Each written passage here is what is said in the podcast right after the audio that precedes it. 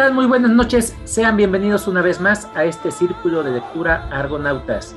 En esta ocasión traemos lecturas muy variadas, eh, muy interesantes, desde un clásico muy, muy, muy bueno hasta una escritora eh, contemporánea y un escritor eh, bastante interesante que su libro trascendió un poco más allá de su vida. Bien, voy a saludar a mis amigos, a mis compañeros, para que nos vayan presentando de qué van a hablar en esta ocasión. Luis, muy buenas noches. Platícanos, ¿qué nos vas a presentar, Luis? ¿Qué tal, chao? Buenas noches. Un saludo a todos los que nos están escuchando. En esta ocasión traigo el libro de la flecha negra del escritor es Robert Louis Stevenson. Clasicazo como, como ningún otro. Perfecto, Luis. Vicky, buenas noches. ¿Cómo estás? Platícanos, ¿qué nos vas a presentar? Hola, hola, buenas noches, Chava, y buenas noches a todos los que nos escuchan. Pues hoy voy a presentar Mujeres del alma mía de Isabel Allende. Vienes con todo, Vicky, vienes con todo. David, buenas noches. Platícanos, ¿qué nos vas a comentar? Hola, ¿qué tal a todos? Este, hoy les vengo a presentar El Diablo vista la moda de Lauren Weisberger. Tú, tú muy bien. Iván, muy buenas noches. Platícanos, ¿qué nos vas a presentar? Hola, ¿qué tal, Chava? Amigos, buenas noches a todos. Pues hoy traigo un, un cuento que lo tenía súper pendiente de los hermanos Grimm, nada más y nada menos que es el cuento de Rumpelstiltskin. Perfecto, un, un clásico más. Sí. Y yo soy Salvador, su servidor. Yo en esta ocasión voy a hablar de los hombres que no amaban a las mujeres de Stig Larsson. Esto es Argonautas.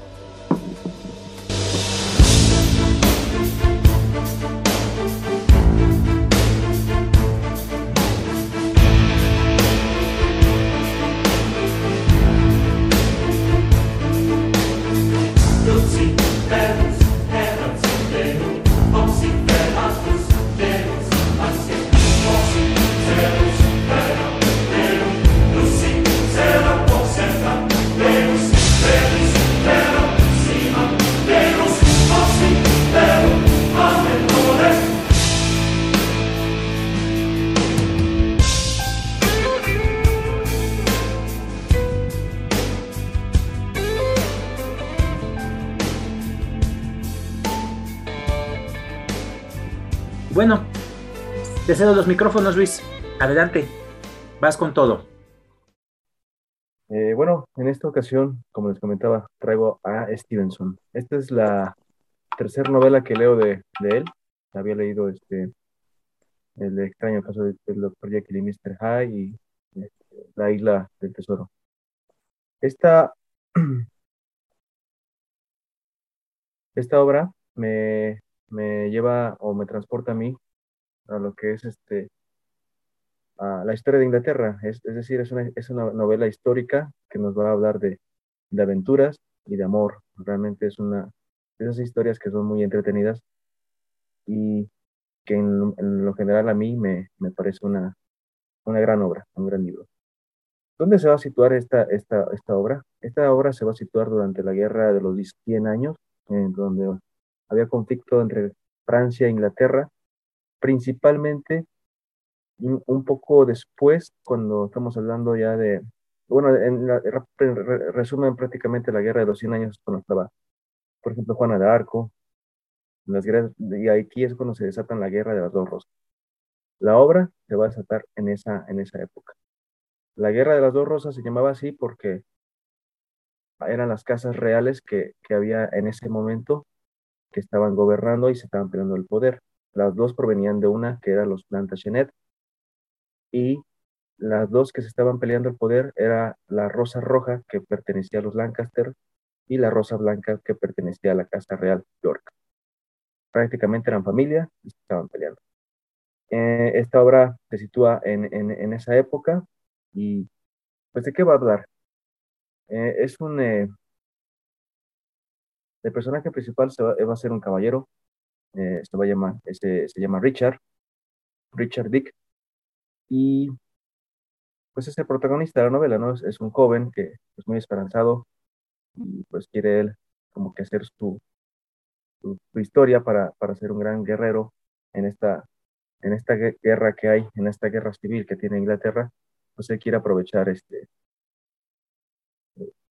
su, su valía, ¿no? Y cómo comienza, pues él y otro, otro compañero que se llama Bennett Hatch van a reclutar o van a tratar de reclutar a un gran arquero, pero de pronto ese arquero lo, lo asesina una flecha negra. En el cual, pues en, ese texto venía este, que iban a matar a, otros este, bandidos. Entre uno de ellos se llama Sir Daniel. Sir Daniel es un, es un, este, un guerrero que apoya a la casa Lancaster y a la casa York cuando le conviene. Realmente él no tiene un ideal, él más que nada su, propio interés. Y este Dick pues trabaja prácticamente como para él, ¿no? Y pues tras, la, leer el, mensaje van con él, le dicen, y de alguna manera pues ella sospecha de que este Sir Daniel, pues ha, porque el papá de Dick falleció y él sospecha de que Sir Daniel pues lo, le tendió una trampa a su papá. Entonces ahí es cuando él pues decide no, no, este, no apoyarlo más y se y van a, van a otro pueblo con este con Bennett a, ahora sí que a buscar otra suerte, ¿no? En el camino los, los, los enfrentan este, los, soldados de, de Sir Daniel, los hay, hay una, ¿cómo podemos decir? Pues sí, es, es, una, pues es, es un grupo de rebeldes, de bandidos, que se hacen llamar la Flecha Negra, y de los cuales pues también se empiezan a pelear con los de Sir Daniel y, y son, son mejores, los tienen mejor entrenamiento y pues ganan. Sin embargo, ellos dos escapan, huyen y después se enteran de que el Bennett no es, este, es, alguien disfrazado, que es, es una mujer realmente. Y esa mujer pues se va a enamorar, se a enamorar de Dick y de ella y no pueden escapar. Ahí es donde se viene este, como que interés amoroso en la novela y como lector pues uno espera pues que, que finalmente se, se, encuentren y se, se quieran, ¿no? Entonces si es una novela en general pues yo creo que esa es la trama. Eh, va a tener batallas, va a tener este, aventuras, encuentros con, con muchos caballeros. Eh, no es pesada, realmente Stevenson tiene una muy buena pluma para, para no no, no redactar de alguna manera como tan, tan abundante en detalles que pues uno desconoce cuando pues contextos históricos pues les comento, ¿no? Pero Stevenson se centra más que nada pues en, en la ambientación y, y, desarrolla muy bien los personajes, lo cual pues facilita muy bien el entendimiento de la misma. Y pues a la historia va avanzando, sí, es, es, es, es de aventura, es de, es de pues, un, un interés amoroso y pues el contexto histórico que, que lo centra a mí personalmente me gusta muchísimo, porque pues es un evento que, que es como que también muchos escritores han eh, inspirado para crear otras novelas, por ejemplo George Martin se inspiró en estas grandes batallas y grandes traiciones para, para hacer, sus, para hacer sus, sus obras, ¿no? Y pues esa, esa es la, la, historia que traigo, la fecha negra. No sé cómo, cómo lo vieron, qué les pareció. Interesante. Muy, muy bien. ¿Qué opinas, Vicky? Me pareció muy interesante la historia. Em, yo a veces me revuelvo un poquito en esas cuestiones este, sobre, bueno, eh, estos eh, libros que presenta Luis, porque eh, por lo regular son, son así de, son más como de, bueno, también entra como mucha historia, entonces, eso es lo que me ha llamado la atención. La verdad, no he leído ni, ninguno de esos libros, pero sí me parece interesante, y como leerlo. Y como decía, ¿no? Es este, una novela que sí me llamó la atención por esta cuestión también de que, como dice, trae de todo, ¿no? O sea,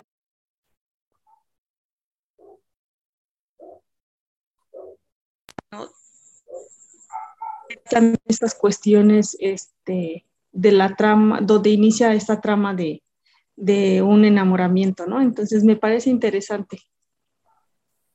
Sí, claro. Siempre estas, estas obras que, que tocan el tema de, del romance y aparte como trasfondo la historia, se vuelven muy, muy interesantes. Eh, ¿Cómo lo viste tú, David? Concuerdo con lo que dijo Vicky. Tú, tú, Me perdona, perdóname, Luis, pero me complica mucho.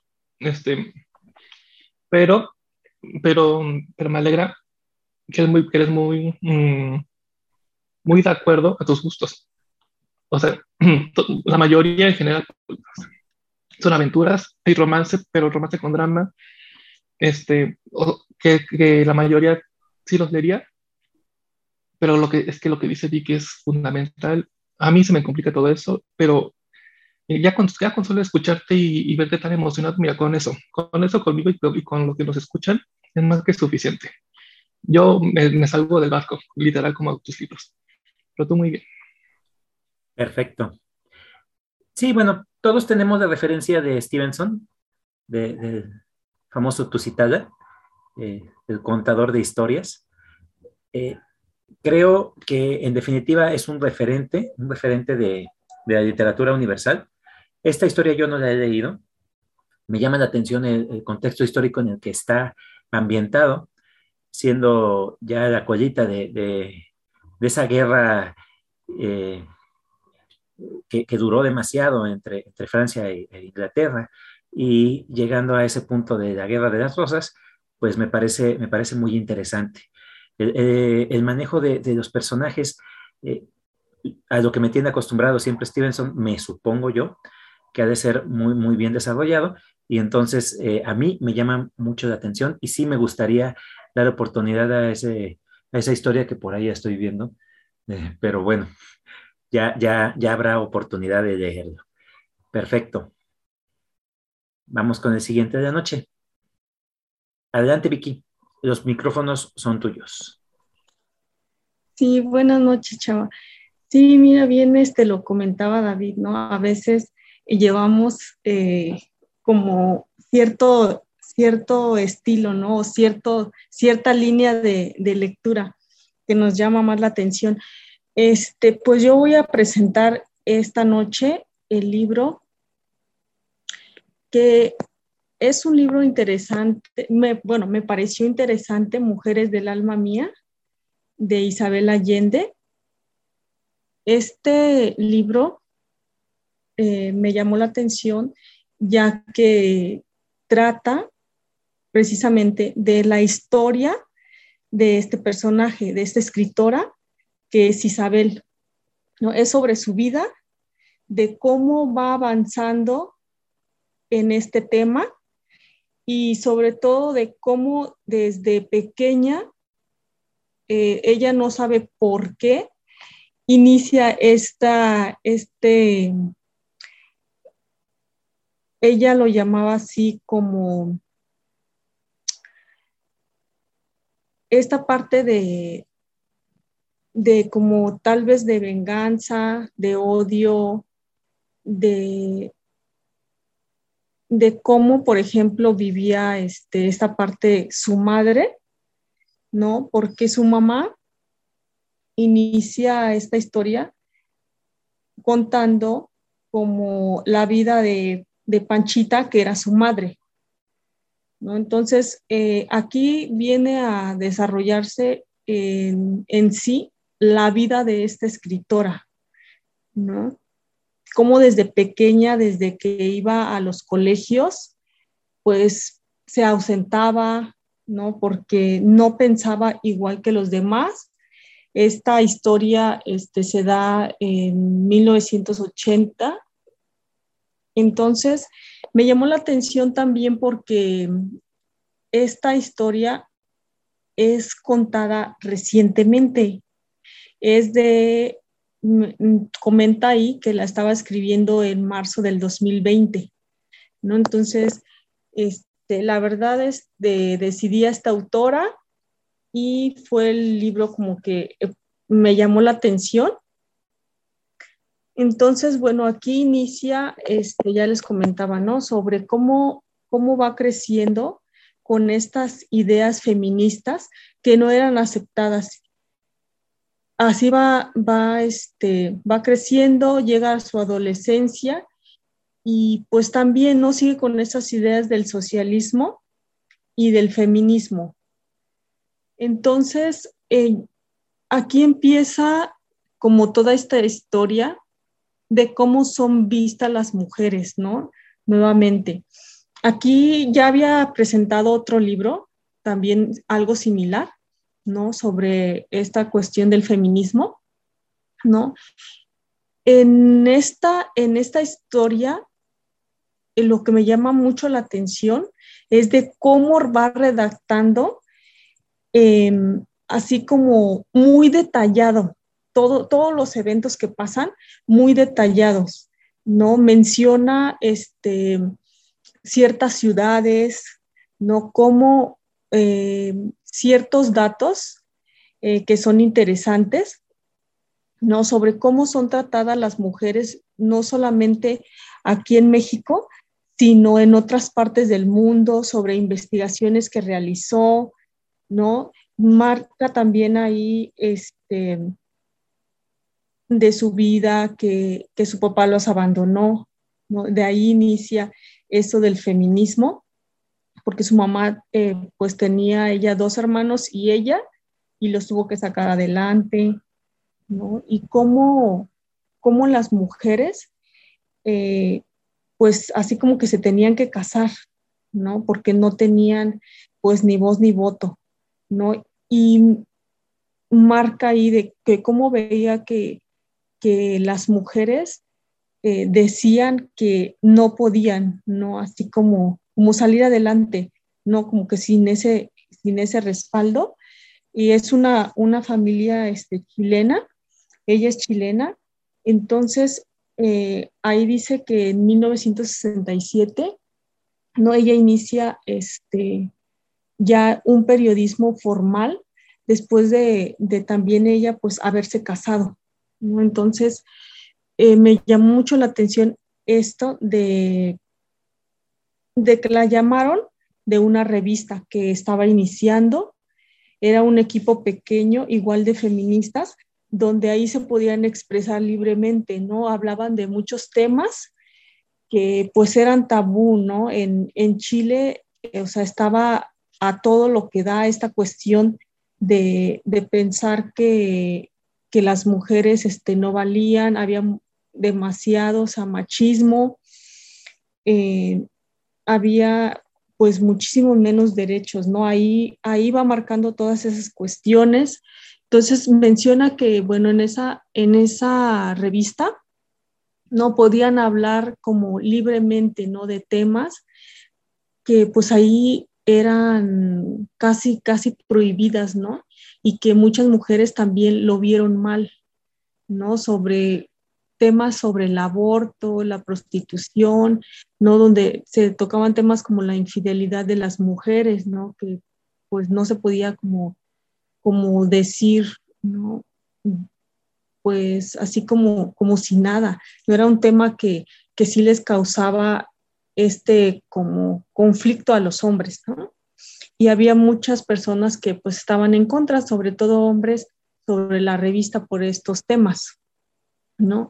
Eh, también marca, este, se extiende mucho también sobre em, sobre la sensualidad de la mujer, todo lo que es pensado, ¿no? De cómo este, en ciertas épocas se culpaba esta parte de, la mujer, ¿no? Como que decían, decían las mujeres, bueno, así como que casi yo lo provoqué, ¿no? Así como que justificando. También este, del, del lenguaje, ¿no? Que se, que, que se utilizaba antes, ¿no? Donde desde, por ejemplo, desde em, los oficios o las profesiones, ¿no? Que, antes, este, por ejemplo, era licenciado, nada más, ¿no? Aunque fuera mujer, habla sobre muchas cosas, ¿no? También eh, habla mucho sobre la vejez, ¿no? Sobre la vejez, pero también habla sobre cómo eh, nos han vendido como ideas, ¿no? La sociedad, ¿no? De cómo, por ejemplo, este, tiene que ser una mujer, ¿no? O cómo, cómo es la manera correcta de hablar, de vestir, de cómo han impuesto modas, eh, dietas, ¿no? Entonces, la verdad me gustó mucho este, por este tema. También habla, habla ¿no? De, de cifras de cómo mutilan a las mujeres, cómo las venden, este, cómo, en realidad así como cómo se trataba este, en esa época de 1967 a las mujeres en varias partes del mundo, ¿no? También siento que, este libro eh, ya, ya casi, este, bueno, motiva mucho, ¿no? A, a esta parte de, del feminismo, ¿no? De, de, esta, de ella lo llama de esta, de esta lucha contra, o más bien esta lucha por derechos, ¿no? derechos que, que pues todavía persigue, ¿no? Persigue. También habla de, muchas eh, mujeres feministas, eh, de sus vidas un poco, ¿no? Y de cómo han sido ejemplo, ¿no? Ejemplo de, amor, de dedicación y de lucha contra, contra varios, eh, varios aspectos, ¿no? No solamente sobre la mujer, sino que otras causas. También este, habla sobre cómo, cómo se estaba viviendo la pandemia, ¿no? Cómo estaba viviendo la pandemia, cómo la estaba viviendo ella. Entonces sí viene, siento que está, eh, que está corto el libro, pero habla sobre varios temas ¿no? Sobre varios este, temas interesantes y no, pues me, gustó mucho. Es el primer libro que, leo de, ella y me pareció muy interesante por todos los datos y que es muy, muy, este, muy minuciosa, muy detallada en, en todo así como que lo que escribe y los mensajes que da. Wow, Qué, interesante, Vicky. Eh, con respecto a la lectura que hiciste de Una habitación propia de Virginia Woolf, que me imagino que ese es el, libro del que estás comentando al principio de tu intervención, con respecto al feminismo, este, ¿cómo viste, qué paralelismos viste con respecto a, la lectura, a tu lectura anterior, con la lectura de, Isabel Allende de Mujeres, Mujeres del Alma Mía? ¿Qué diferencias viste? Eh, ¿Qué complementó con respecto a la, lectura anterior de Virginia Woolf? Porque estamos hablando de que Virginia Woolf viene de otra época, de otro tiempo. Y, esta Isabel Allende pues todavía es contemporánea y es, más actual su visión del feminismo y, de, esta faceta que tiene la mujer a través de, toda su vida, ¿no? Desde eh, la juventud hasta la vejez que es lo que quiere enmarcar Isabel Allende, según entendí, con respecto a todo lo que nos compartiste de esta obra. ¿Qué, diferencias ves? Sí, mira, para empezar, este, en este libro, sí, Isabel remarca a Virginia Woolf, de hecho. Mm. sí. de hecho ahí, ahí la menciona, ¿no?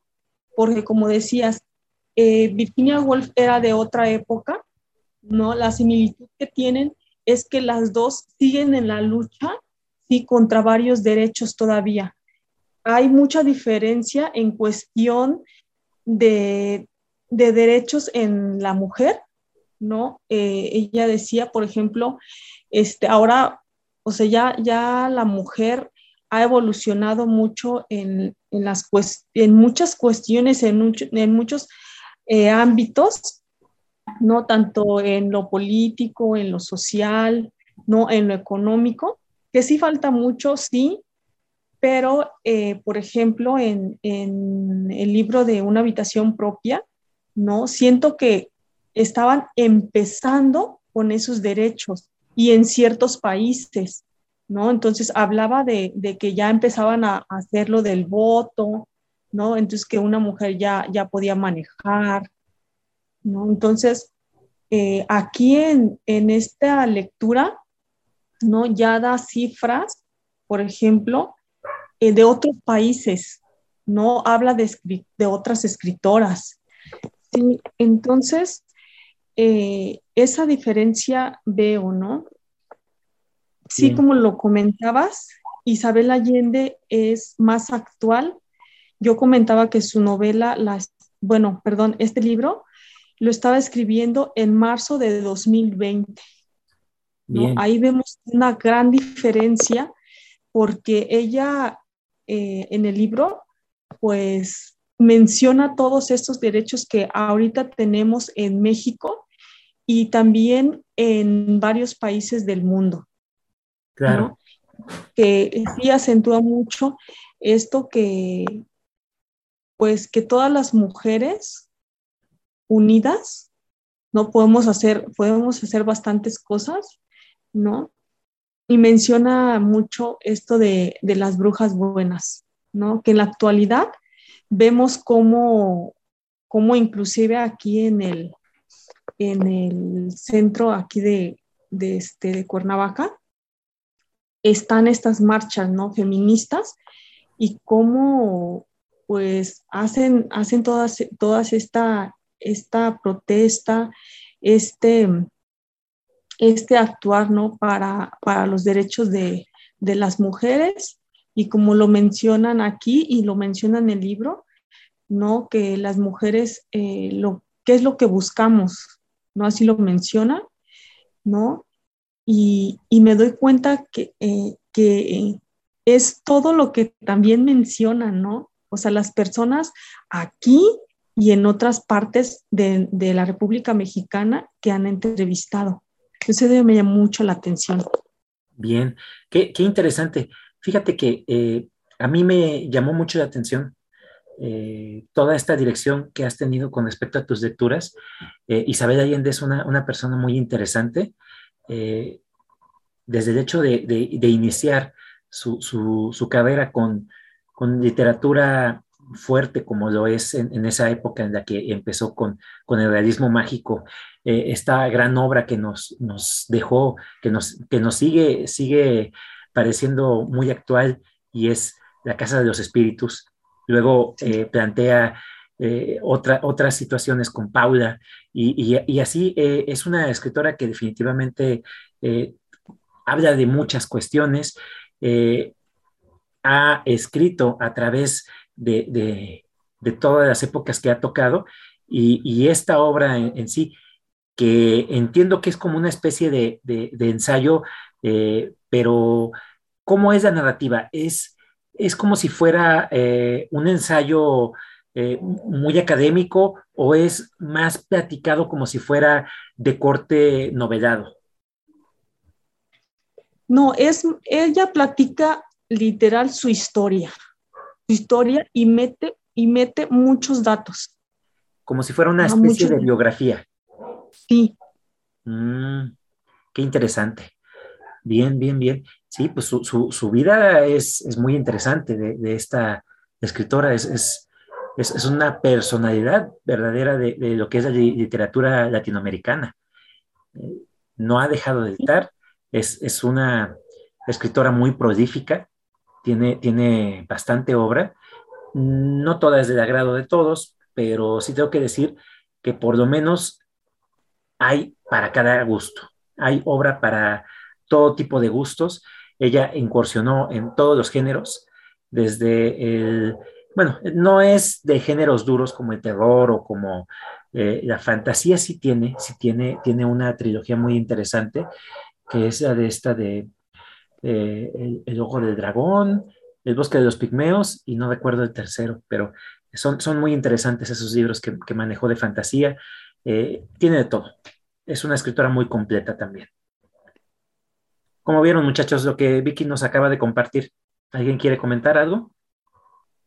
Interesante el libro, este, Vicky. Y como dice David, yo creo que también estos, este libro que traes, este, pues yo me identifico con que es como el tipo que te, ya, ya literatura que te gusta, ve que te gusta mucho el tema, el, la escritora realmente como generó esa, esa, esa emoción de ese libro en ti, se ve.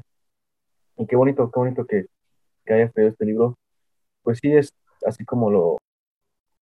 Claro, eh, creo, creo que es, es, este, muy interesante, Vicky, cómo has evolucionado como lectora, de, eh, iniciando con, con, esos relatos que, que, te, que te recomendábamos y, y empezando con, con, con, ensayos literarios, con, con ya lector, este, escritores más, más interesantes, más, más complejos, más, que tienen más que decir.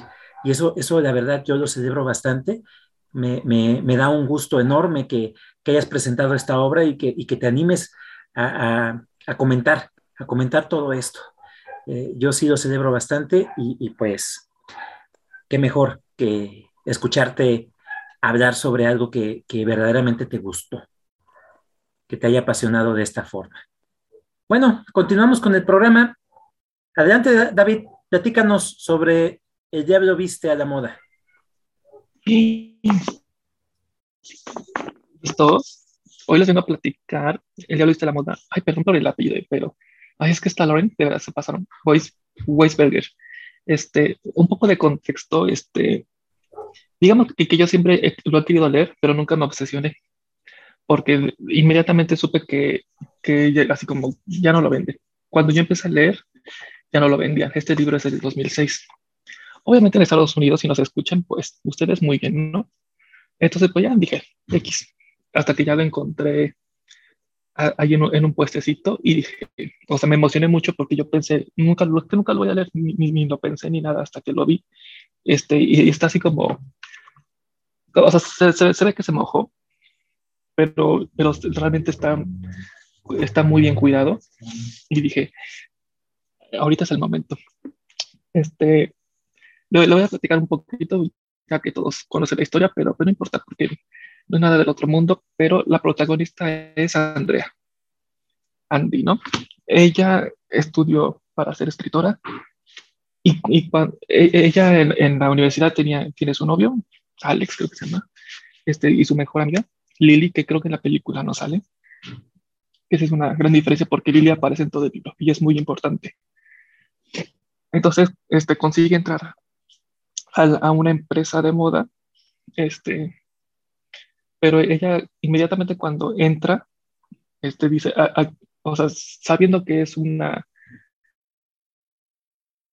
empresa de, de, moda, o sea, dice, ves que no, no soy como, como todos los que trabajan aquí, porque todos, o sea, digamos que son modelos trabajando. Todos están súper mega, así mega, todos guapos y guapas, con, vistiendo de marca. Y ella se así que, uy, creo que sí me pasé. Pero, pero digo, a diferencia de la película, no se ve, no se ve tan, tan, tan, tan fea. Y, y, y esto, ella, pero ella, ella, no conoce quién, quién la va a entrevistar, quién es la jefa, quién es la dueña. Hasta que ella este, todos los que trabajan en, en, bueno, la empresa se llama Runway y Pasarela, y le dicen, Miranda Presley, que es este,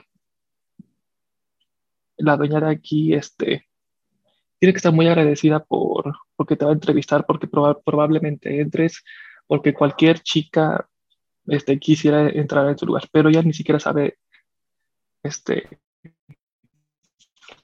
como que va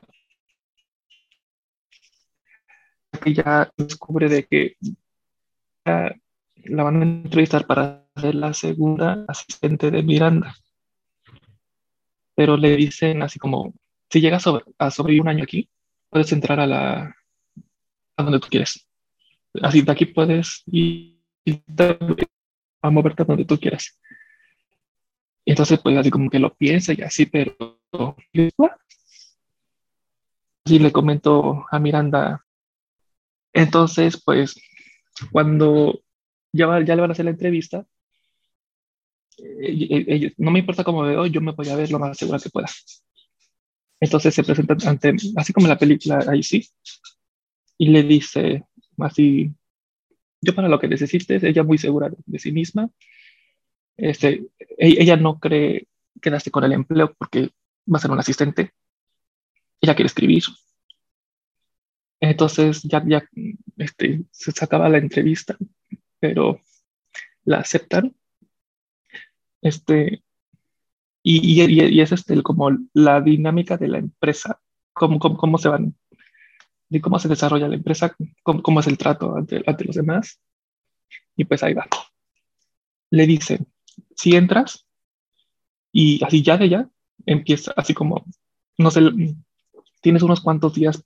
Bueno, de hecho creo que como que empiezas mañana, como que empiezas mañana a trabajar, pero, pero te damos como que unos días más para para que te vengas porque este, la empresa está en Nueva York, pero no me acuerdo ya de dónde es originalmente. Este, pero le da, le da unos pocos días para mudarse. Consigue un departamento con, con dos chavas, que no, así que ni idea. De hecho, se despide de su novio. Bueno, con su novio tiene una relación como medio, a distancia. Su novio es, es profesor. Y y, su, y, su, y Lily, que es su amiga, este, está estudiando. Entonces, bueno, por, ejemplo, en la película que es Emily Blunt, la primera asistente, en la película, digamos que es muy mala, la trata muy mal a, a, Andrea. Pero aquí en el libro, o sea, no la trata mal porque de hecho como Emily es la primera asistente de Miranda, o sea, o sea ella tiene que procurar que Andrea haga, haga las cosas bien, porque si no, Emily eh, pierde el empleo. Entonces dice Emily, a mí, no, a mí no me conviene que te vayas porque a mí me va muy mal. Y Andrea, mm, así como que, ¿de qué estás hablando? Pero inmediatamente, inmediatamente se da cuenta Andrea de que Miranda es una bruja así, este, súper odiosa. Es, básicamente el trabajo de Andrea en, la empresa de Runway ni siquiera es escribir como artículos en moda, así, tan, tan siquiera ¿no? que, que lo que quiere es escribir. Lo que hace es hacer los pedidos de Miranda. Este, bueno, Miranda es la dueña, así como la número uno de la moda. Ella, ella dice que sí, que no a todo, a las pasarelas, a las revistas, a los diseñadores, a los modelos, hacia todo. Entonces, es que, en el libro es como, quiero que hagas así, este, ayer pasé en una tienda este, y, quiero, y quiero que me consigas este mueble en específico. Eso es todo. Y Andrea, pero ¿de qué tienda, en qué calle la viste? Este, ¿Cómo es? O sea, dime cómo se llama la tienda, pero así como... Eh, entonces Emily, que es la primera asistente, es como, no, tú no tienes que preguntarle nada. O sea, o sea, nosotros debemos, debemos así, ¿no? Meternos en la cabeza de Miranda para saber qué es lo que realmente quiere. Y Andrea, ¿qué? O sea, como, no, no puedo estar adivinando qué vio ayer, en qué tienda lo vio. o sea, no. E, entonces, entre Emil y Andrea están llamando a cada tienda como con las características este, para, para adivinar qué tienda vio ese mueble en específico, por ejemplo. Y entonces son pedidos tras pedido de que, Andrea, quiero, quiero café y este, quiero, quiero esta comida en particular, dila, no sé qué, así empieza. Empieza, empieza, empieza, empieza, empieza. Y hasta que, eh, pero Andrea dice, no me puedo ir de aquí porque en, un año la tengo que aguantar. Porque de aquí a, aquí a donde, a, donde yo quiera. Este, por ejemplo, hay una escena muy icónica de, de que va a salir el cuarto libro de Harry Potter, creo, y que un güero este, que, conoce ahí en la película le ayuda, pero, pero en el libro solamente hace llamadas y, y, y Andrea muy relajada voy a conseguir esas pequeñas diferencias, ¿no? Este, igual no, no voy a decir el final ni nada, pero, o sea, Andrea o sea, es 100% su trabajo. o sea, se olvida de sus papás, se olvida de su novio, de su amiga, su amiga es alcohólica y se mete con hombres, ¿no? Este, entonces así de que es que no te, es que no te, no les puedo llamar porque Miranda es, es, es 24/7. Este, o sea, tengo que, tengo que atender su llamada porque si no, me corre. Este, ah, eh, pero, pero, pero sí te vas identificando con cada personaje. O sea, identificas, o sea, ¿sabe la percepción de que, de que Andrea, este, así de que, sabes de que es que su, su trabajo es primordial. Y luego el punto de vista del novio, de que sí, pero ¿y yo qué? O sea, o sea, sí, puedes dejar tantito el trabajo para ocuparte este, de nuestra relación. Y también tienes el punto de vista de los papás, porque en, en, aquí en el libro tiene una hermana embarazada, este, y así como, ¿a, ¿a, poco te importa más tu trabajo que tu familia? Y luego su mejor amiga, de que, de que, así de que no ves, no, no, no que, que te necesito, que estoy aquí tirada de la calle, este, no, no, no sé, o sea, como que vas, como que vas entendiendo el, el, punto de vista de todos. Este, pero, pero me gusta mucho el, el, punto de vista de cada uno. Este, vas comprendiendo a cada uno. Este, a mí me encantó. Este, de hecho, esta Andrea dice, solamente puedo dejar en paso a mi trabajo este, si estoy yo en coma, si estoy muerta o si me mutilo. O sea, o sea, es 24/7 el trabajo. La dinámica de la empresa Runway es, es muy interesante. Cómo se, cómo se, cómo se maneja la, la agencia, los modelos, los diseñadores. Y como, y como al principio se viste así un poco rara, o, bueno, hombres homosexuales, mujeres la tocan y le dicen, ay, este, ah", y así empiezan a tocar, no, no, tú eres talla no sé qué, este, te vamos a regalar ropa, este, y así hay muchas cosas ya, ya conocemos la historia, pero sí, sí tiene unas, unas pequeñas diferencias. Este, pero este, no sé, yo, yo creo que si pueden conseguir el libro, si pueden, porque pues digo, aquí en México ya no. Este, realmente sí se los recomiendo muchísimo. Sí tiene muchos detalles. Y, igual, igual yo, yo digo, si están empezando a leer, los que nos escuchan, ni me hagan caso pero sí me tuve que saltar varias partes así de que son lista de diseñadores, lista de, de materiales, de, de, ropa, o sea, o sea, es como, me, me, lo puedo saltar, estoy leyendo aquí, ¿no? Si están comenzando a leer, no hagan caso, no se salten nada, pero los que, los que ya más o menos, sí se puede saltar bastante y, y es igual de disfrutable, muy divertido, y pues se lo recomiendo, la verdad. Vientos, muy, muy interesante. Eh, ¿Cómo vieron, muchachos, lo que nos compartió David en esta ocasión? ¿Alguien quiere participar? Adelante, Vicky. Sí, este, me pareció muy interesante.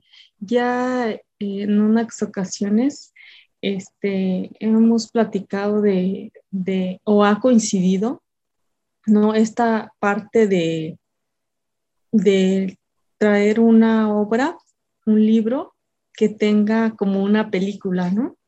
Me llama mucho la atención esta cuestión de todos los detalles que tiene y como lo menciona David en una parte, ¿no? Donde dice que, que por ejemplo, en la película dice que se portaba mal con Andy y ahí en el libro así como que se portaba bien por esa cuestión de que ella perdía su trabajo, ¿no? Si Andy lo hacía mal.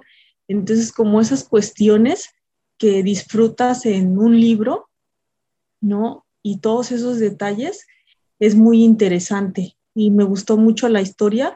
Este, yo no he tenido la oportunidad este, de ver la película, ¿no? Ni de leer el libro, entonces me pareció muy interesante, la verdad. Y entonces, a mí la verdad es que la película me gustó mucho. Eh, el libro lo llegué a ver, pero no sé por qué no me animé a comprarlo. Eh, quién sabe, quién sabe. siendo que, me gustó mucho la película. Eh, me llama la atención eh, el hecho de, los cambios que tiene, que son ligeros hasta cierto punto.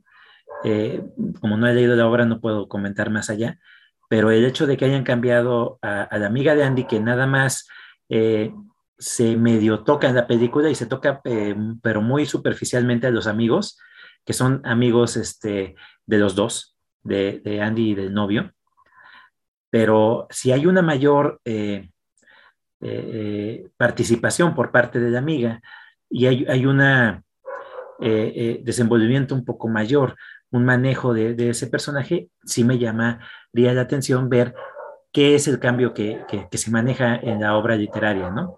Por un lado. Por otro, también esos, esas partes que mencionas con respecto a listas interminables de, de lo que son eh, eh, accesorios, eh, tela, lo que, lo, que, lo que sea que maneja la obra, también me llama la atención ver cómo es que los meten como elementos literarios o, si tiene que ver con alguna parte de la narración, por, un lado. Por otro, pues el, personaje de, Miranda Presley, no sé qué tanta diferencia haya con respecto de la obra literaria a la película porque pues definitivamente Meryl Streep es una eh, increíble actriz.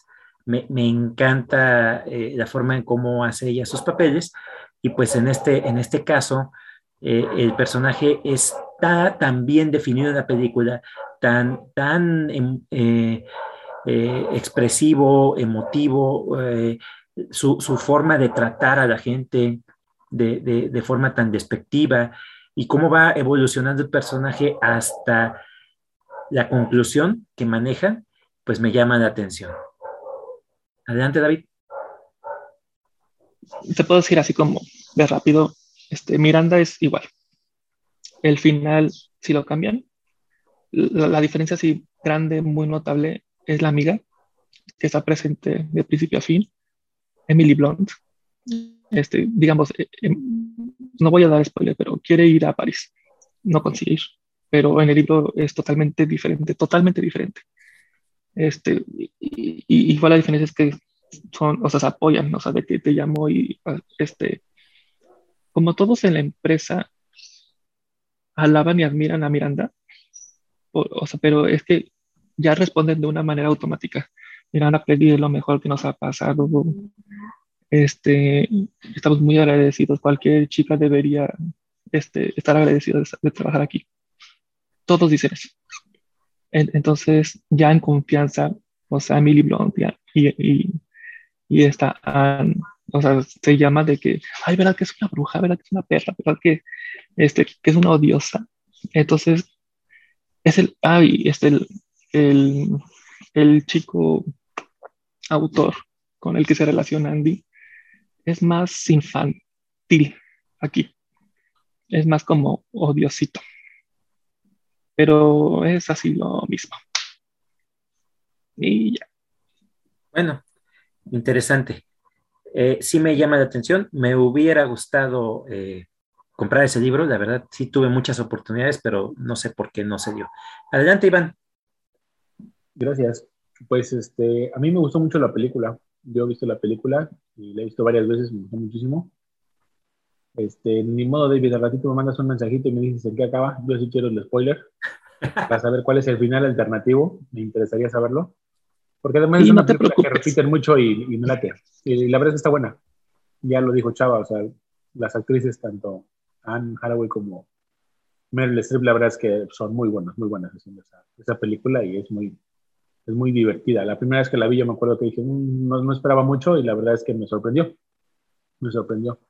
Eh, yo tampoco tengo el libro, obviamente, pero sí sabía que estaba, que estaba la versión en literaria. Y pues bueno, David ya nos, ya nos vino a, ilustrar y a, compartir su biblioteca. Pues interesante y, esperemos ese, ese final alternativo a ver qué tal. Vientos. Pues continuamos con esta noche. El siguiente es Iván. Adelante, Iván. Platícanos sobre ese gran relato de los hermanos Grimm. Sí, gracias, pues nuevamente por la, la oportunidad de, de platicar esta noche. El tema de Rumpelstiltskin fue un cuento que durante mucho tiempo lo, pues no es que lo haya negado, pero lo haya dejado ahí como, como pendiente, hasta que por ahí leí algunas cosas medias interesantes y dije, ¿sabes qué? Yo voy a tener que leer el cuento para poder darme la idea. El cuento no es muy largo, sin embargo, es un cuento que, que tiene unas cosas como escondiditas, que fue lo que más me llamó la atención de este, de este gran cuento de los hermanos Grimm, y principalmente por, por, por dos reseñas adicionales o por dos cosas adicionales que después, eh, bueno, una mentira al principio y después, pero ¿de qué trata? Primero voy a tratar de, de platicar la historia brevemente, les dije, es un, es un cuento que eh, se considera hasta cierto punto infantil, ya ven que todos los, estos cuentos infantiles a veces no tienen nada de infantiles, como, como este lo vamos a ver el día de hoy.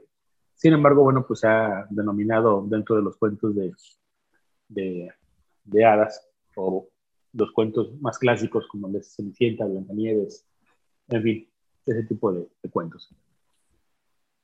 La historia es de una, es, es, de un, es de un rey, un rey que quería ser más rico. Y entonces su de, de modestia clase, pues presume a la hija, ¿no? Como el clásico papá que quiere presumir a la, a la hija, que es una, que es una grande, ¿no? La niña haciendo muchas cosas. Y entonces le dice que, que su hija tiene la habilidad de ponerse a, a, convertir la paja en oro. Y entonces el rey, pues ya sabes la ambición, dice, ¿sabes qué? ¿Es, ¿Es, en serio lo que me estás diciendo? Y dice, pues si es en serio, entonces le da dinero al papá y le dice, ¿sabes qué? Quiero la hija que, que venga para acá, se la lleva y el papá, pues como buscándole una oportunidad casadera a la hija, pues en una posición con el rey, ¿no? Entonces le dice, ¿sabes qué? Pues ahí está el cuarto lleno de heno, perdón, de paja, y le dice, ¿sabes qué? Quiero que, la, que lo convierta todo en oro para mí. Pues le metió una prisas a la hija, la hija no sabe absolutamente nada y dice, pues ahora qué carajos hago. Y de repente aparece un, un duende. Y entonces el duendecillo pues le ayuda, le dice, ¿sabes qué? Pues te voy a ayudar a transformar la paja en oro. Y le dice, pero a cambio necesito un, un premio, un regalo. Entonces la chica le dice, ¿sabes qué? Pues te doy este, te doy mi collar. Y bueno, sale. Pues el siguiente día el rey va a ver y que ve que hay mucho oro y dice, ¿sabes qué? Pues esto está muy bueno. Y dice, pues ahora es una recámara más grande que está llena de paja y también la quiero llena de oro para mañana, convertida en oro. Pues la chava ya es la segunda noche y dice, pues no manches, ahora como le hago, el duendecillo vuelve a aparecer. Le dice, el duende sí te ayudo, pero ahora quiero tu, tu brazalete, ¿no? Pues tiene un brazalete ahí de, de piedras preciosas. Ándale, pues te lo doy. Total, a la, al tercer día, pues va el rey, se da cuenta que cayó otra vez y le dice, si me cumples esta última, se me caso contigo, ¿no? Y el papá así de, ándale, mijita, pues es nuestra oportunidad y, y sigue convirtiendo la paja, ¿no? Le, la llevan a una habitación mucho más grande y entonces la, la, chica, la hija de molinero, le dice al duende, ¿sabes que pues ya no tengo nada que entregar? No tengo valor, no tengo posesiones y entonces el duende le dice, vamos a hacer esto. Y si yo ya escuché que dijo el rey que si lo logramos, te vas a casar con él. Dice, vas a tener un heredero. Dice, cuando nazca el heredero, me lo entregas. Dice, ese va a ser tu costo, entregarme a tu hijo. Pues la chica acepta, se convierte en oro todo, con el tiempo se casan, y cuando viene a, nacer el niño, pues ella le, le, explica al, al esposo al rey, dice, pues es que pasó esto y esto y esto, y, y este cuate pues se va, se va a llevar a nuestro hijo. Entonces, pues, por el poder que tiene el rey, empiezan a buscar al, a los duendes y, y, le dicen, ¿sabes qué? Pues hay que encontrarlo. dice, pero ¿cómo lo vamos a encontrar? Solamente con el nombre. Y entonces, aquí hay una cuestión que, que a mí ya me, me, interesó bastante porque los cuentos de, de hadas, principalmente los de los hermanos Grimm, siempre tienen un, o bueno, más bien están basados, están jalados de, de, de, tradiciones orales. Y las tradiciones orales europeas, pues normalmente vienen cargadas de muchos temas de, de misticismo, muchos temas de ocultismo, eh, pues principalmente Hansel y Gretel, por ejemplo, que es otro cuento de ellos, pues es uno de los cuentos más famosos donde el personaje principal es una bruja eh, y ese tipo de cosas, ¿no? Entonces, el, total logra andar con el nombre porque pues por ahí un, nunca falta el pastorcito que se acuerda de todo y que una vez lo vio y que no sé qué tanto y les dijo, nada más que el nombre está medio complejo. Eh, aquí la cosa es, y hay que entenderlo, porque los duendes, que según la, la gente que estudia esas cosas y así medias, medias raronas, pues dicen que los duendes no tienen nombre y que de hecho si tú les adivinas el nombre dejan de presentarse o dejan de aparecerse. Eh, los duendes siempre han estado relacionados con el tema del dinero, con el tema del oro.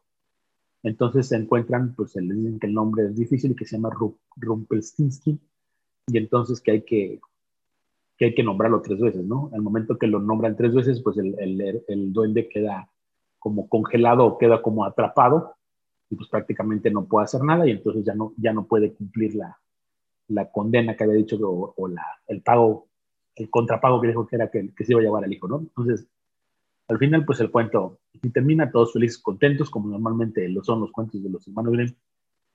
Sin embargo, donde viene la parte interesante, pues es esta primera parte que me gustó mucho el tema de los duendes. Segundo, eh, cómo en un cuento de niños meten el tema de la alquimia y que por ahí tenemos pendiente todavía hablar de esta, de esta categoría que también habíamos elegido.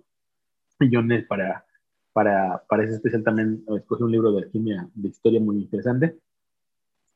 Pues obviamente en la época medieval la alquimia era una práctica muy, muy, muy llevada, ¿no? Muy, muy, muy buscada por muchas personas, entre ellos probablemente no se les conocía como químicos como tal, porque pues, todavía no existía esa ciencia, o bueno, la definición de esa ciencia, sin embargo así lo eran y pues eran las personas que querían transmutar todos los metales en oro. Entonces, ¿qué hicieron los hermanos Grimm? Pues tratar de mostrar una historia alquímica, pero pues que sin que se escuche que es alquimia, o sea, no podemos decir, ay, va a, a transformar el plomo en oro, o el hierro, en oro, o el mercurio, ¿no? Entonces, es el, el tema de la paja. El tema de la, de la escala social o de la posición social que todo el mundo buscaba de alguna u otra forma, ya sea mediante o mediante cosas normales o mediante cosas anormales, pero poder escalar a una posición social elevada, como en este caso que era un rey soltero. Eh, la ambición del padre, porque siempre quiere que la, hija, que la hija tenga oportunidad de casarse con el rey. Y principalmente, pues el, el tema de, de, de, las palabras de poder, ¿no? O, o las palabras ocultas que, que, cómo se juega con este nombre de, de Rupelstinsky y que y que para otras, eh, por ahí hay, una, hay, hay, un tema de que, de que este nombre viene derivado de otros nombres y en algunas cosas ya le ponen hasta cosas como muy, muy, muy fuertes, ¿no? Como hasta cierto punto como endemoniadas o diabólicas y, y, y, por eso también fue un cuento que, que después dejó de, de, ser tan, tan famoso, porque al principio sí era uno de los cuentos más aclamados de los hermanos Grimm y por estas pequeñas cositas que es el proceso como ya un, como un cuento ocultista, pues dejó de ser tan importante. Pero no lo fue, no lo fue principalmente para la, para la literatura. Hace ya un tiempo, más o menos como dos años, empecé a leer el libro de El psicoanalista de Katzenbach. Nunca lo terminé, por ahí lo tengo pendiente y algún día lo voy a terminar. Pero el antagonista de, de, de, del psicoanalista se llama Rumpelstiltskin. Y esa es la segunda vez que dije, ah, caray, dije, dije este nombre como que me suena, me suena. En el libro de François Rabelais, que ya nos presentó Luis, que el de, el de Gargantúa y Pantagruel, también ahí presentan a otro personaje que tiene el nombre, el nombre de Rupelstintin o algo así. Pero bueno, ya Luis por acá me sabrá dar mejores razones. Y entonces, en, realidad, el, el nombre y el, y el, tema pues sí está arraigado a, diferentes obras literarias. Sé que por ahí hay algunas referencias en unas series de televisión, pero la verdad no, no, las, no las he visto. Pero también he escuchado que, bueno, la más famosa también la vimos en la película de Shrek, tercero, ¿no? La animada, y ahí tratan de medio pasar este personaje. Entonces, es un cuento que yo lo tenía, lo traía atravesado ya desde hace mucho porque dije, tengo que investigarme bien quién es Stinky, porque es un, un duende, eh, a qué se debe, qué hizo. Y entonces yo cuando me encuentro toda esta parte como ya un poquito como más, más oculta, dije, ahora le dije, está padre, está muy interesante porque cuando uno eh, relee o empieza a investigar los, los cuentos que aparentemente son infantiles, pues no terminan siendo tan infantiles como, como es el caso de Pinocho, como es el caso de Caperucita Roja, ¿no? que son cuentos que aparentemente son infantiles, pero no, pero no lo son. Y pues bueno, hoy quise, quise compartir este, este cuento de este, en, en castellano o al España normalmente llegó como el duende saltarín. Nosotros no le, no le conocíamos precisamente el, el, nombre porque te digo, la, la gente esotérica dice que ese nombre no debe ser repetido y que no sé qué tanto, y ya sabes, ¿no? Como la, la, la, famosa frase de los magos, ¿no? La de abracadabra y que no la digas y que no sé qué tanto. Y que... Entonces hay gente que le gusta esos temas. Entonces eh, a México o al castellano llegó simplemente como el duende saltarín. Eh, en Europa se siguió llamando con ese, con ese nombre, pero eh, ya después, probablemente en otra, en otra plática ya más aligerada, eh, ya compartirá. Hay, hay un montón de cosas ahí sobre su nombre y sobre su, su, pronunciación, no sé qué tanto, que bueno, pues ya la ha investigado demasiado. Y dices, bueno, ya no sé hasta qué parte es real, hasta qué parte es fanatismo también ya de mucha gente que le quiere ponerle y colgarle todas las cosas al, a, un, a, un, cuentito, pero pues se ha hecho, se ha hecho famoso, ¿no? Eh, este tema del, del famoso don de Rumpelstiltskin. Desde el nombre que se hizo chistosón, medio raro. Y bueno, ya con esto se encontré. Y pues no sé, no sé si ustedes lo han leído y si sabían toda esta historia que acabo de comentar. ¿Cómo vieron, muchachos, este relato que nos acaba de compartir Iván?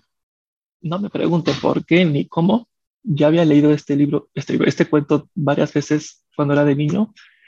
Y yo tenía una pregunta que ya me respondió que a mí no me sonaba el nombre y luego dijo ya el, el donde saltarín. Mm, fue por eso, de que seguramente lo leí con ese nombre, porque, porque lo que yo leí, así, no tengo tan presente la paja convertida en oro. Y lo leí tantas veces y nada más decir de que, de que a mí me gustó mucho. Y, solamente dije, ah, como recordándolo, mucho sentimiento. Pero sí, sí me gustó. Bien, entonces. ¿Alguien más quiere compartir, muchachos?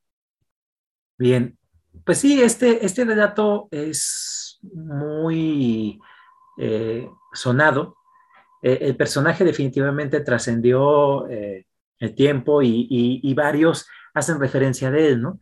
Y sí, igual este, me queda esa experiencia que tuve yo en mi niñez y la historia la recuerdo bastante con respecto a, convertir la, paja en oro y que como cada vez que, que hacía una acción le pedía algo a cambio, ¿no? El, duendecillo.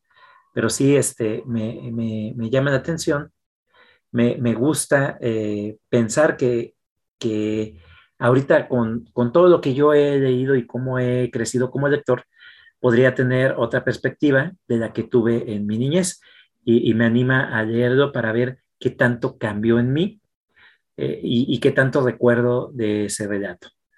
Gracias, Iván, por compartir esta obra de los hermanos Grimm. Continuamos la noche, señores. El siguiente en la lista soy yo.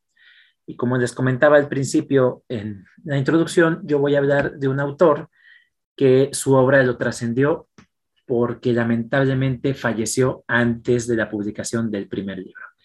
Y no es otro que el mismísimo Stig Larsson.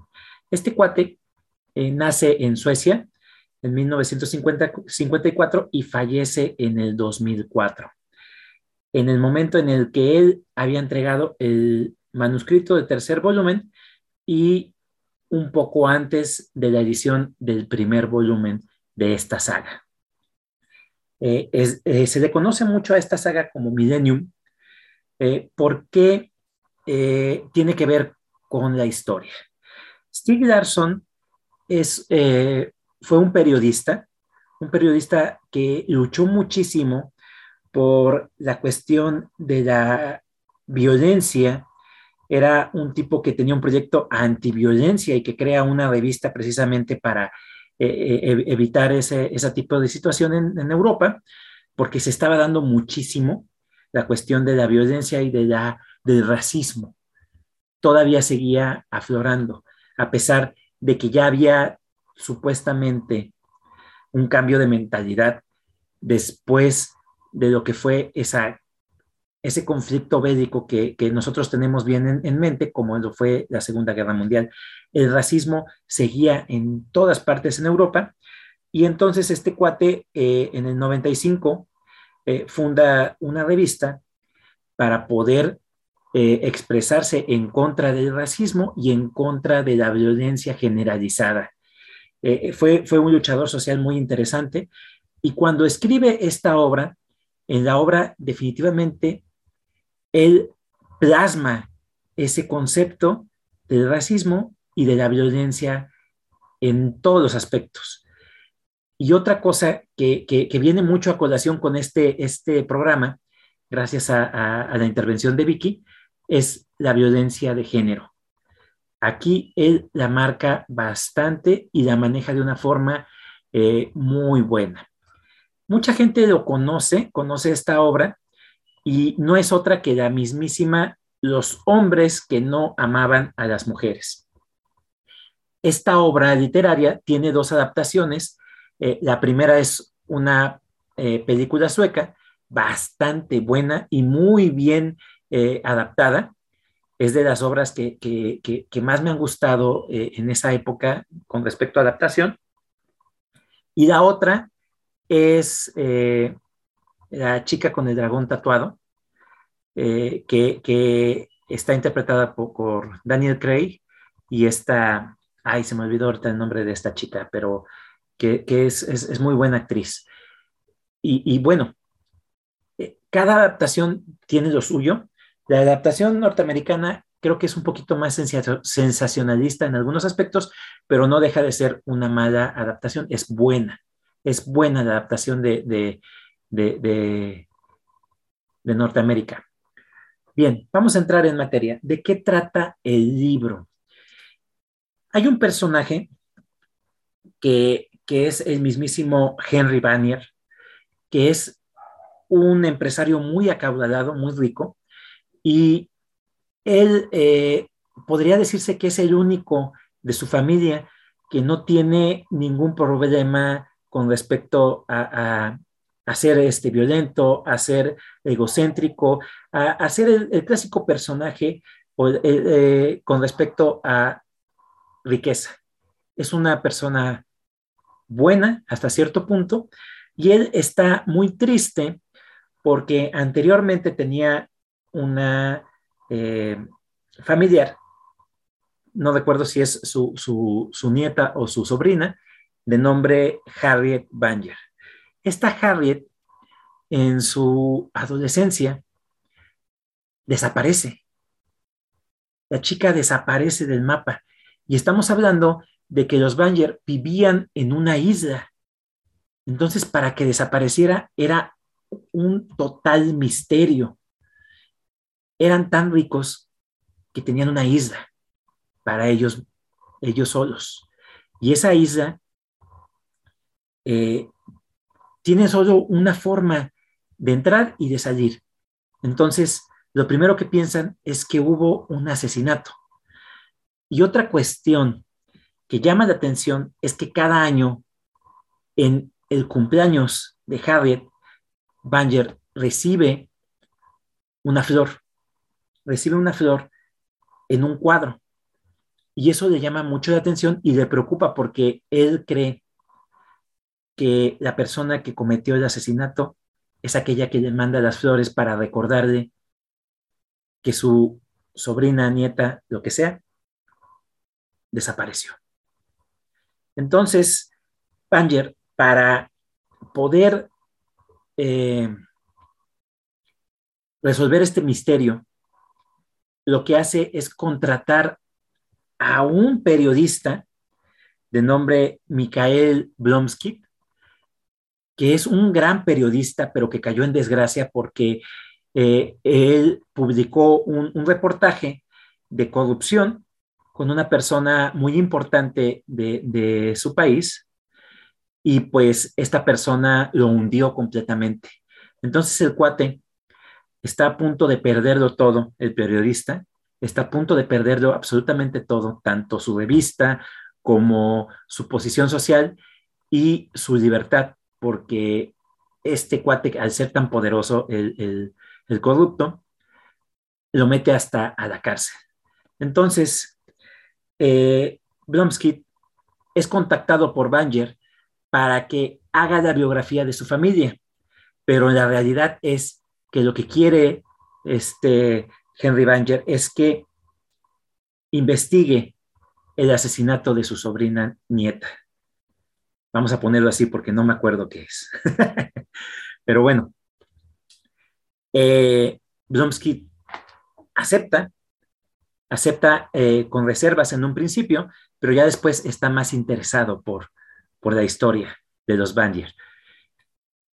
Paralelamente a la historia de Blomsky, aparece otro personaje que va a ser muy importante durante toda la saga y que no es otra que la mismísima Lisbeth Salander, que es una jovencita eh, hacker, es eh, de esa onda rockera punqueta de aquella época. Eh, le gustaban mucho los piercings, los tatuajes, es muy antisocial, no tiene una facilidad para poder entablar conversaciones con otras personas y mucho menos con personas mayores. Y acarrea un misterio, porque cuando entra en la historia, te la presentan como una persona totalmente desequilibrada, que tiene que tener control de un tutor, eh, no tiene familia, entonces el tutor se lo designa al Estado y este tutor es una persona que abusa de ella y abusa desde la forma en cómo la trata hasta en el aspecto sexual. Este cuate le pide en todo momento que tenga control de drogas, que tenga eh, control de gastos y que tenga eh, en todo momento, eh, tiene que mantener mucho contacto con él para que él tenga el, control absoluto de ella, desde el momento en el que está en su trabajo, en dónde está, cuánto recibe de dinero, su renta, todo. Este cuate la mantiene completamente atada.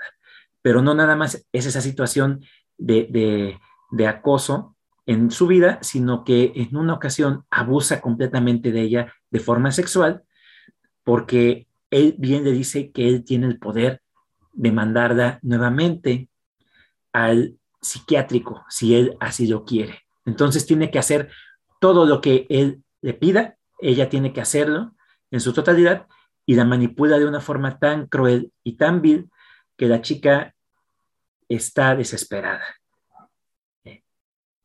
Continúa la historia y llega un punto en el que la historia de Blomsky y la historia de Lisbeth se enlaza porque ellos empiezan a investigar ese misterio que es la desaparición de Henry Vanier y también de la mismísima historia de la familia Bandier, porque la familia viene desde muchísimas generaciones, es una familia muy antigua y la verdad de las cosas es que conforme se van metiendo más en ese eh, lodazal que es la historia de los Bandier, van descubriendo que ellos fueron personas que participaron activamente durante las dos, los grandes conflictos, la Primera y la Segunda Guerra Mundial, y ah. son racistas, son gente eh, que si tú te das cuenta, hasta cierto punto se les puede dar ese denominativo de nazistas.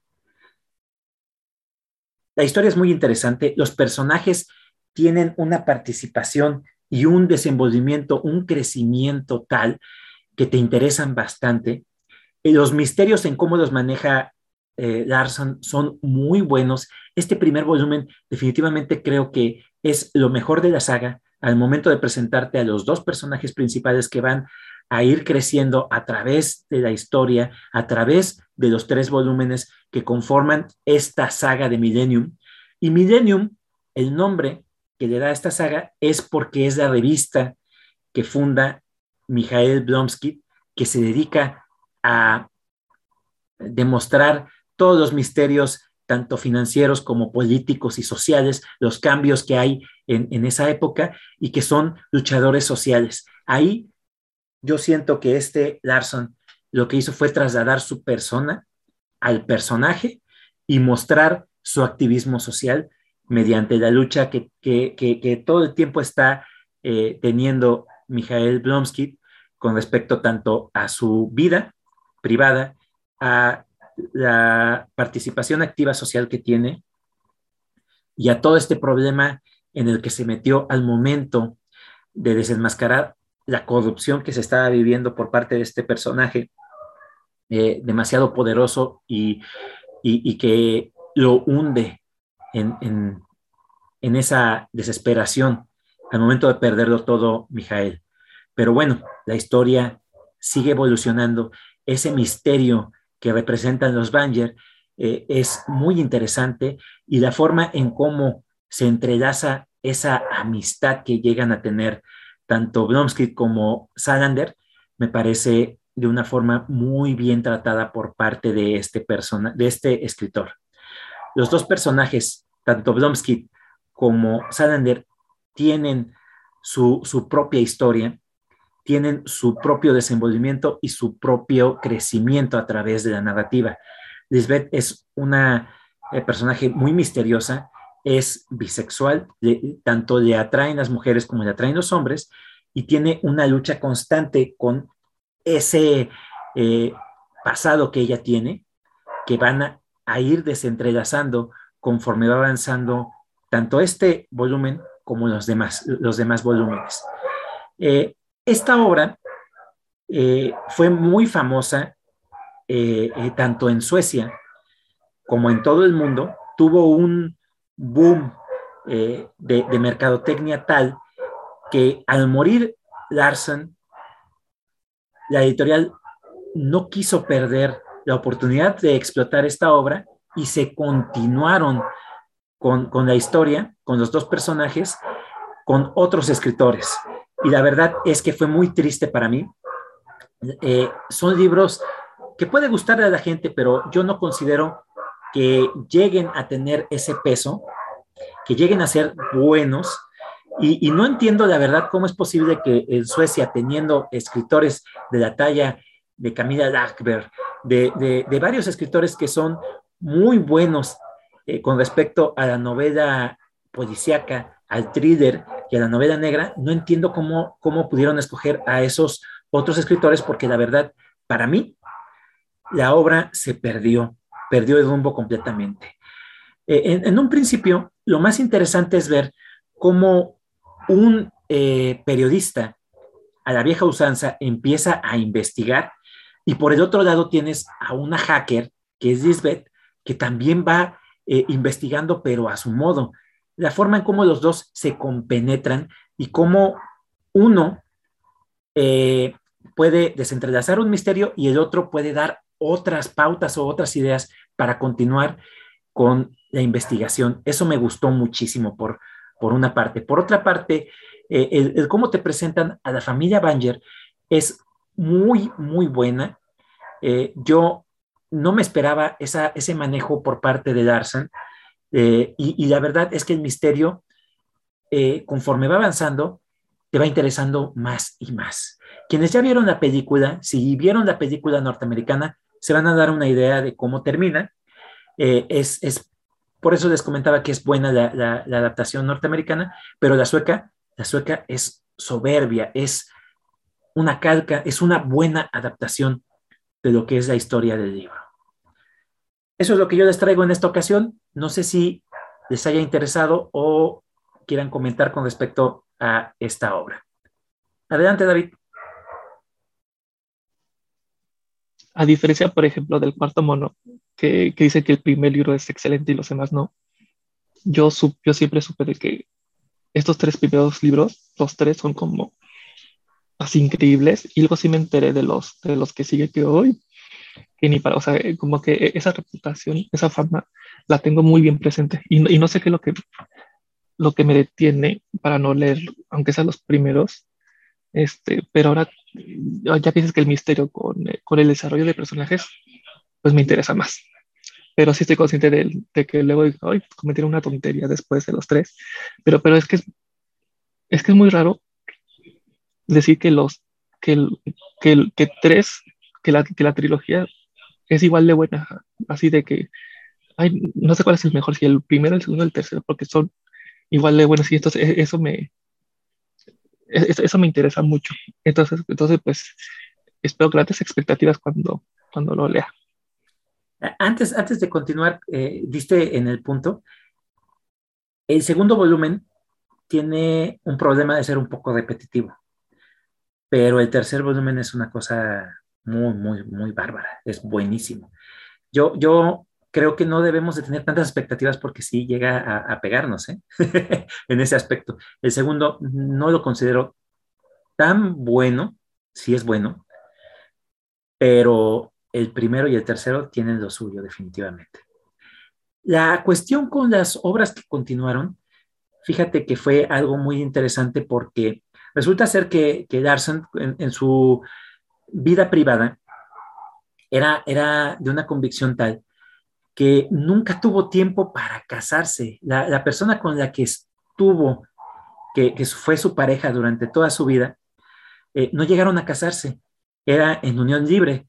Entonces, lo que pasa al momento de fallecer y de ver la editorial, que fue un éxito, es que los derechos se peleaban tanto entre la familia como con la, pareja de Darson, porque Darson fallece estrepitosamente, fallece a los 50 años. Ni tiempo le dio al cuate de, hacer un testamento.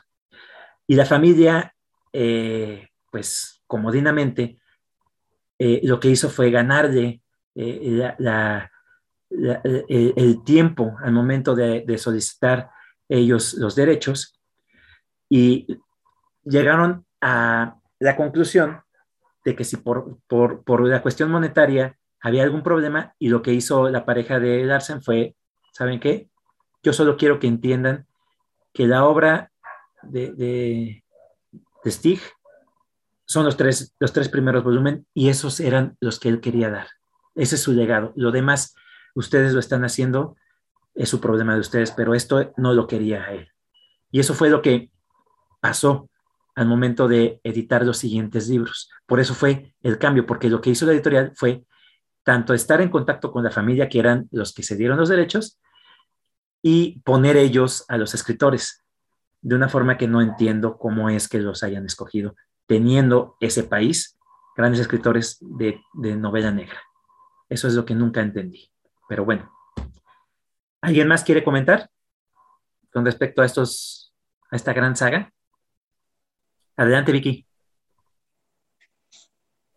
A mí me, me llamó mucho la atención, como lo comentabas, Chava, ¿no? que mediante el periodismo se da esta cuestión de, de cómo a través de, estas obras eh, se, se, dan a conocer y se, da, y se expresan de una manera libre, ¿no? En estos eh, derechos en estas eh, luchas, ya sea este, como los, las feministas o ya sea este, este autor.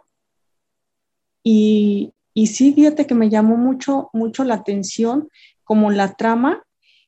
Y aunque son pocos los, los libros, como lo comentaban tres, sí me gustaría este, mucho leerlos porque de, eh, cuando los presentaste, me llamó mucho la atención, porque dije, ay, cómo este, no sé, me intrigó mucho, ¿no? Así de, de cómo los, los hombres no, no aman a las mujeres, ¿no? Entonces, me llamó mucho la atención. Fíjate que sí, sí me gustaría este, leerlos, ¿no? Por esa cuestión. Y muchas gracias, Chava. Sí, Vicky, claro. Fíjate que es, interesante eh, que en esta noche se hayan dado eh, dos lecturas de ese tipo. Eh, primero que nada, el movimiento feminista en la visión de Isabel Allende. Y aquí la cuestión es que Stig Larsson fue un poco más allá con la cuestión de género, de la violencia de género y de la violencia en general, porque estaba totalmente desatada en Europa la, cuestión del racismo seguía a flor de piel. Eh, la, gente no, no entendía cómo era posible que después de ese gran conflicto y de lo que fue también, porque lo, lo, sufrieron, eh, lo que fue la Guerra Fría entre, entre Occidente y, Oriente, entre Rusia y las potencias que ganaron la guerra, aparte de Rusia, pues, pero, pero había ese problema en, en, en toda Europa. Y, la gente eh, tenía muy arraigada esa cuestión del nacionalismo. Entonces, eh, Stig va más allá de, la lucha por una cuestión, sino lo maneja desde la perspectiva tanto feminista como la perspectiva de, que la misma gente sufría de la violencia en general. Y eso me gustó mucho al momento de plasmarlo él en esta obra. Eh, no, la verdad es que no hablé absolutamente nada del tema, ¿eh? no les platiqué nada del misterio, no les comenté nada de los Banger, no les platiqué casi nada, nada más les di una pequeña introducción de la obra. Y los que siguen tienen todavía más material, más tela de donde cortar. Pero bueno, ¿alguien más quiere comentar, muchachos? Hola, Chava. Sí, fíjate que este libro también ya lo había tenido la oportunidad de verlo en varias librerías. Me sorprende el tema de, del, del, escritor que, bueno, la portada no me decía mucho, pero fíjate que ahorita que lo, lo acabas de reseñar, me acuerdo mucho de un libro que también leí del honor perdido de Catherine Bohm, Rich Bohm, alemán, que precisamente habla de eso de la difamación. Yo creo que hubo un momento en el que pues, sí se vieron involucrado muchas personalidades, que pues es un tema muy, muy, este, muy presente, ¿no? Lo vemos hoy también con muchos factores, ¿no? Que, que tienen esto. Y lo que sí está más interesante es que también lo mezcla, creo, creo que con, con, con, con lo del misterio, que va a investigar y investigando, pues, este, por, la, por la chica perdida, pues va a, va a ir encontrando cosas, ¿no? Eso es, eso es como también más interesante como puede haber. Es también siempre cosas muy ocultas en familias y eso lo, lo, se, ve que se pone buena la trama. Gracias, chava, por compartirlo. Tú muy bien, Luis. Sí, anímate el dedo y no te va a dejar indiferente, vas a ver. ¿Cómo lo viste, Iván? Pues para mí todo fue nuevo porque yo no había escuchado el libro, ni la trama, ni la historia, nada, nada, nada, completamente nada. Entonces, por eso también no, no puedo opinar mucho porque ni conozco el, eh, el origen de todo. Bueno, ya lo poquito que nos platicaste, y luego dices que nada más nos diste como una pequeña pincelada, una introducción. Entonces, interesante el tema y pues, pues no sé, no, no, no, no, no sabría qué esperar en, los, en, lo demás, en lo que falta de, de la edición. ¿no? Pero este, pero si tú nos dices que no nos vamos a arrepentir, que es buen libro, pues hay que, hay que tomar las consideraciones del amigo Chava. Ya estás. Fíjate, los siguientes volúmenes, el segundo se llama La chica que soñaba con una cerilla y un galón de gasolina, y el tercero es La reina en el Palacio de las Corrientes de Aire. Y si tú escuchas los títulos, no tienes ni idea de lo que va a tratar. Las portadas, como bien claro lo dijo este Luis, a veces no te dan un contexto, pero la verdad es que sí lo da, ¿eh? Es muy interesante el, diseño, ya una vez que lo des, ya una vez que lo des. Y, no ha variado el diseño a través de las ediciones. Las siguientes ediciones, por ejemplo, la portada es roja completamente, pero el diseño de, del personaje es igual. Y, y, pues la verdad es que el título tiene su chiste y conforme vas leyendo la obra, lo vas entendiendo cada vez más. Es una obra muy, muy buena e interesante yo se las recomiendo y espero que tengan la oportunidad de leerlas alguna ocasión. Y bueno, es así como hemos llegado al final de este programa, bastante divertido e interesante, obras muy variadas, eh, muy comentadas y creo que muy interesantes en general. Eh, vamos a pasar a esa parte de la puntuación para que mis amigos nos comenten cómo les fue a estos libros en particular. Luis, ¿cuántas estrellas le damos a esta obra de Stevenson? La flecha negra le doy cinco estrellas por todo lo que les, les comenté que me fascinó en esta, esta obra y es por eso que tiene esa puntuación. Perfecto, Luis. Eh, Vicky, ¿cuántas estrellas le damos a esta obra de Isabel? Yo le doy cinco estrellas. Este nada más fue, como lo mencionabas, Chava, una introducción a lo que es realmente este libro. Y en verdad se lo recomiendo y está muy bueno, me encantó. Perfecto. David, ¿cuántas estrellas le damos el Diablo Viste a la Moda? El libro tiene cinco estrellas. Pero algo que se, me, que se me olvidó decir, que qué bueno, es que tiene malas reseñas. O sea, en general dicen así que es un libro superficial y así. Y dije, pues yo no sé qué leyeron, porque creo que, bueno, creo que todos los personajes menos Miranda tienen un desarrollo muy interesante. Y, como es un final alternativo, este, así como hasta grité de emoción, así de que, ándale, qué bueno. Es algo que, que ni dije ni sabrán, pero el desarrollo de personajes es increíble y, y también el, el manejo de, de la, del mundo de la moda. Cinco estrellas.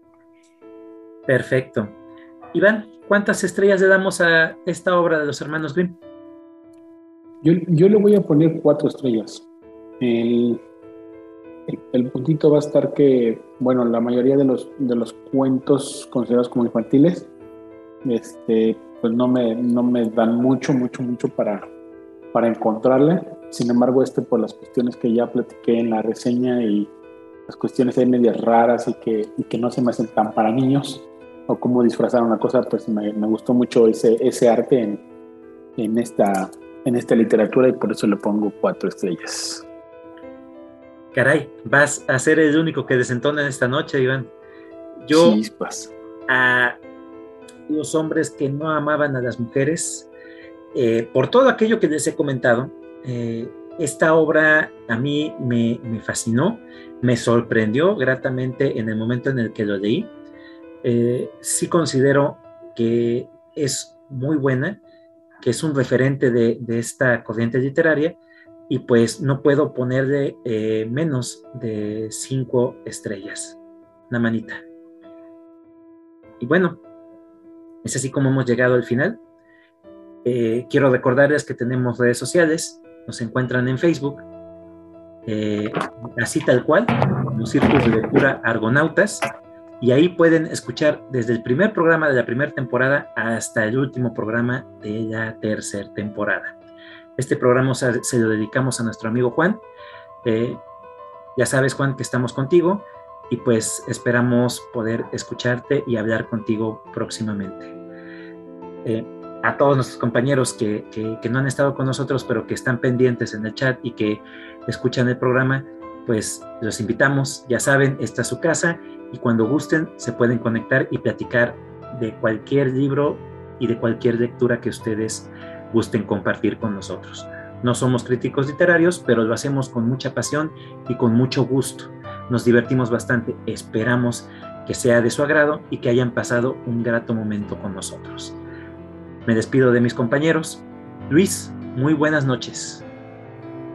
Buenas noches, Chava. Buenas noches a todo el, el público que nos está escuchando y aquí mis compañeros presentes. Nos vemos la próxima semana con más libros. Vicky, buenas noches. Buenas noches a todos. Me despido deseándoles una excelente noche o día donde quiera que nos escuchen. Y pues aquí estaremos la próxima semana con gusto. Gracias y buenas noches. David, buenas noches. Gracias. Un gran saludo a ustedes y a todos los que nos escuchan. Y nos vemos para la siguiente semana con más libros. Iván, buenas noches. Buenas noches a todos, a la gente que nos escucha. Esperemos ya con ansias el, el próximo programa que por ahí nos espera un especial que se antoja bastante. Y pues no me queda más que agradecerles el tiempo y los libros que han compartido hoy a todos mis compañeros del círculo de lectura. Y pues nada, un abrazo para todos. Yo soy Salvador, su servidor. No me queda más que decirles gracias totales. Nos vemos en un próximo episodio.